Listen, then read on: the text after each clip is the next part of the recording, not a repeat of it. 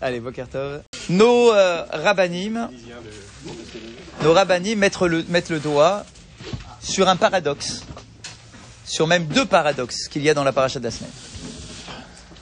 On est bien d'accord que dans la tête de chacun d'entre nous, avec un minimum de connaissances, la paracha de Kitissa, c'est celle du Vaudor. C'est celle du Vaudor. C'est celle du Vaudor, dans les moindres détails. Qu'est-ce qui a causé la faute? Comment s'est passée la faute? Quelle est la punition de la faute? Donc on est bien d'accord que Kitissa, le cœur de Kitissa, c'est vraiment euh, la grosse partie de cette paracha, c'est l'histoire du Vaudor. Le Vaudor, c'est la, la brisure, la cassure qu'il y a, le, le- le- le traumatisme que ça va, laisser, dans l'histoire du peuple d'Israël jusqu'à la fin des temps, comme on l'a dit euh, avant-hier avec, euh, avec Jean-Marc. D'accord Qu'il y aura toujours une trace de la faute du veau d'or jusqu'à la fin des temps. Chaque génération, à chaque fois qu'il y aura une punition, il y aura toujours une part du veau d'or qui sera euh, euh, envoyée sur la tête du clan d'Israël, comme si euh, au moment de la faute du veau d'or, on aurait dû tous être tous été exterminés, tous, tout le peuple.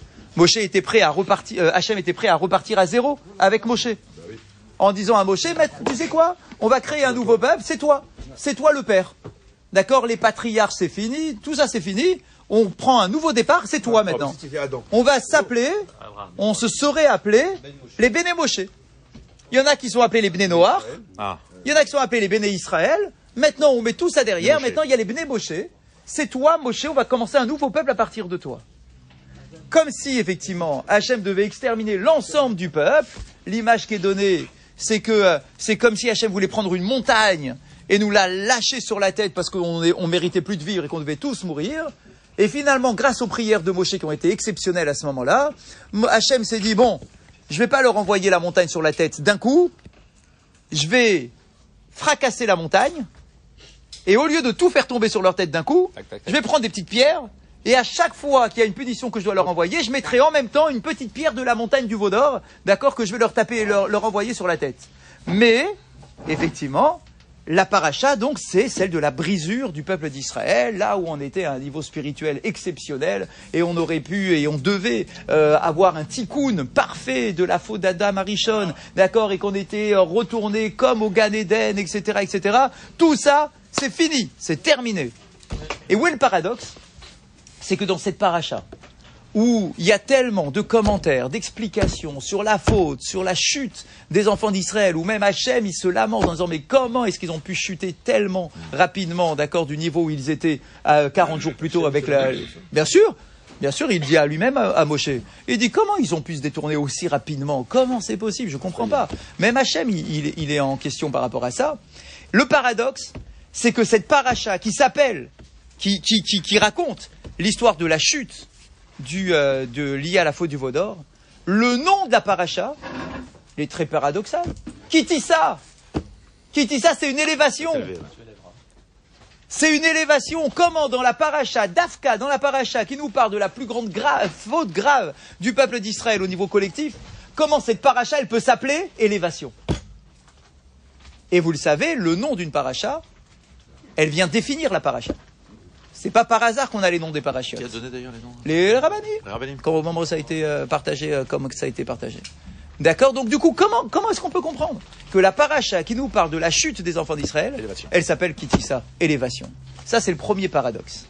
Il y a un deuxième paradoxe. Un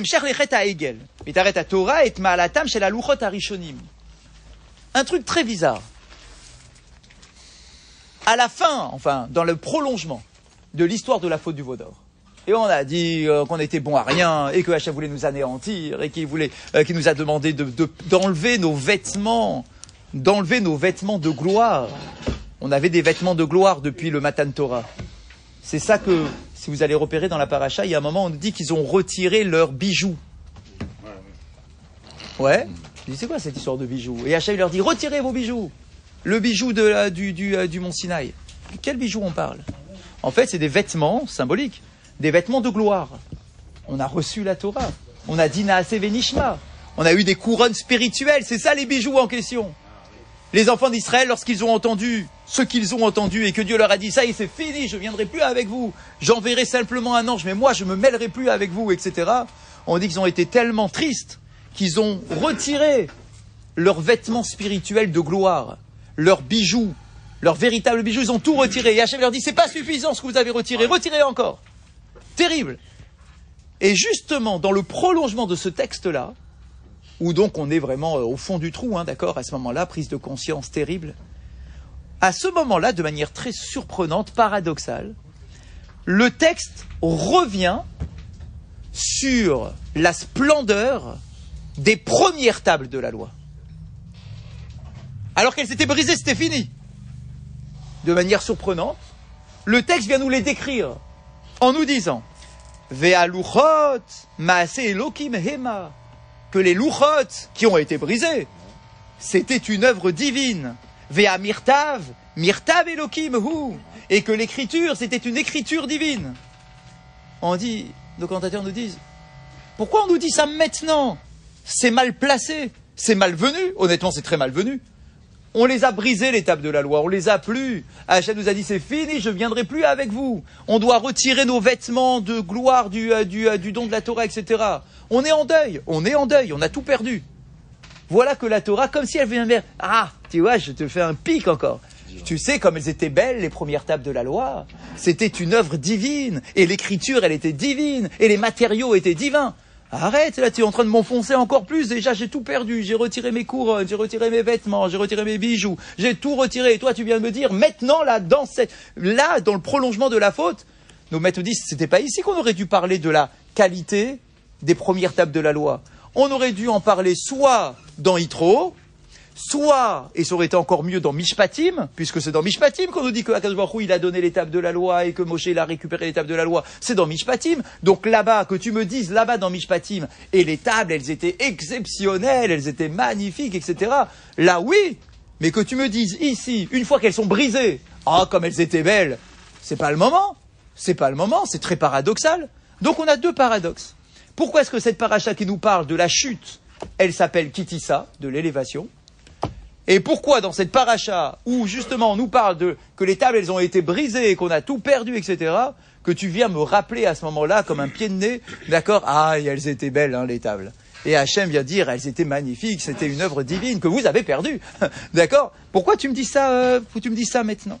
Comment est-ce qu'on doit comprendre effectivement ces, euh, ces, ces deux paradoxes?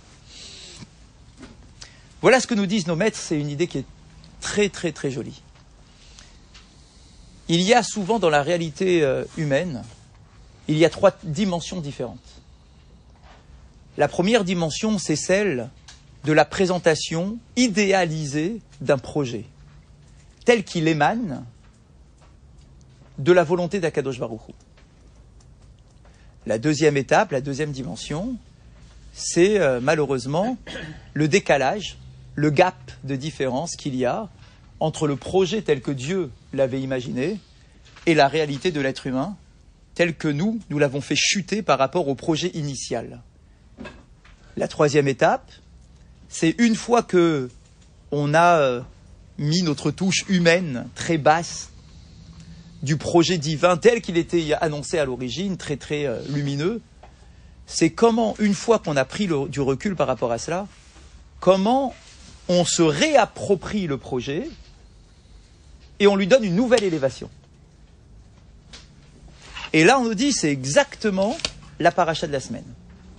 Au début, on vient nous rappeler, eh, l'étape de la loi, les premières, elles étaient exceptionnelles. Le projet divin tel qu'il était proposé, sur lequel on s'est inscrit en disant Naase Venishma, le projet divin, ce qui ce qui émanait d'Akadosh Baruchou, de prime abord, c'était une œuvre divine, des matériaux exceptionnels, une écriture divine, tout était exceptionnel. Ça, c'était l'idéal. L'étape numéro un, la présentation du projet, c'était tout doré, tout magnifique, tout magnifique. on, en a porté des, diamants, des bijoux, des, des habits de spiritualité. Tout ça, c'était le projet tel qu'il était présenté. L'étape numéro deux, c'est la chute, le décalage, entre le projet et la réalité. Hachem, il a voulu donner un truc incroyable, totalement dématérialisé, totalement spirituel, etc. Et nous, qu'est-ce qu'on fait? Le veau d'or, et on montre qu'on est matériel, et qu'on a besoin de matérialiser les choses, et qu'on a besoin de, de, montrer que Dieu, il est présent parmi nous, et on va faire un veau d'or pour remplacer Moshe, etc., etc. Ça, c'est la réalité du, du choc thermique qu'il y a entre le projet divin et la réalité humaine. Et Akadosh Baruch nous dit, waouh, quel décalage entre le Maasé Elohim, les louchot qui sont une œuvre divine, et puis votre faute à vous, faute du Vaudor, d'accord Comment on a pu chuter à ce point-là? Mais c'est une réalité. C'est la réalité humaine. Chez l'homme aussi, il y a ça. Bien sûr, chez l'homme, il y a ça. Attends, je n'ai pas fini. Et maintenant, il reste la troisième étape. La troisième étape, c'est quoi? Qui dit ça C'est que malgré tout, l'homme, il a un degré d'élévation. Comment élévation On a tout raté? On a tout raté. D'accord, tout est foutu, on a tout raté. Non, qui dit ça? Il y a un degré d'élévation de l'homme. C'est lequel? C'est la force de la teshuva que l'homme a d'être capable de se relever. T'as fait une erreur énorme. Et malgré tout, grâce à la prière de Moshe, mais pas uniquement la prière de Moshe, grâce à la teshuva des enfants d'Israël, on a été capable de se remettre en selle, de se relever, de se reconstruire, de, de, de, de demander à Baruch la capara, etc. Et à ce moment-là, Hachem, il va agréer notre teshuva. Qui dit ça? Et ouais, vous savez quoi? Ah, On peut s'élever. C'est possible. Malgré l'échec, malgré la différence entre le projet idéal et la réalité humaine, eh bien quoi? Ça Vous êtes capable de vous élever. Comment Machatzit shekel, les mitzvot, l'implication, élever le matériel, prendre du matériel et l'élever au niveau du spirituel, investir votre argent dans le Beth Amikdash, dans les corbanotes, c'est une élévation spirituelle. Alors vous êtes capable, troisième degré, c'est que l'homme, il se réapproprie le sujet comme il peut, avec ses défauts, mais avec son cœur de Teshuvah, avec son intention de Teshuvah, en disant Hachem, eh ben, regarde, euh, tu m'as créé comme tu m'as créé, hein, avec mes défauts et mon Yetzerara, etc. Mais malgré tout, je vais essayer de bonifier mon comportement et de l'élever. Et Hachem va nous dire, tu sais quoi? J'accepte. Non seulement j'accepte ta Teshuvah, mais sache que bien que les premières tables de la loi, elles étaient divines, exceptionnelles, incroyables, etc., les deuxièmes tables de la loi, bon, ce sera pas la même chose. Il y aura une discussion pour savoir est-ce que le matériau il était aussi sacré que le premier, est-ce que l'écriture elle était aussi sacrée que la première? Ah, c'est pas sûr. C'est Moshe qui écrit et qui grave les deuxièmes, c'est pas la même chose. Mais il n'empêche, mais il n'empêche, il y a quelque chose dans les deuxièmes qu'il n'y avait pas dans les premières. Tu vas dire ah non mais les premières elles étaient au-dessus. Non, c'est faux. Les rayons lumineux Ah. du visage de Moshe, elles n'apparaissent, ils n'apparaissent que pour les deuxièmes tables de la loi. Pour les premières tables de la loi, son visage n'était pas rayonnant. Le texte, si vous regardez dans le texte de la paracha, c'est uniquement lorsqu'il va chercher les deuxièmes tables de la loi qu'il a son visage rayonnant. Le commentateur nous dit comment ça, son visage rayonnant? Hein, Les premières, elles étaient plus puissantes. C'est là qu'il aurait dû avoir un visage rayonnant. Les deuxièmes, bah, c'est que le truc de secours. C'est là.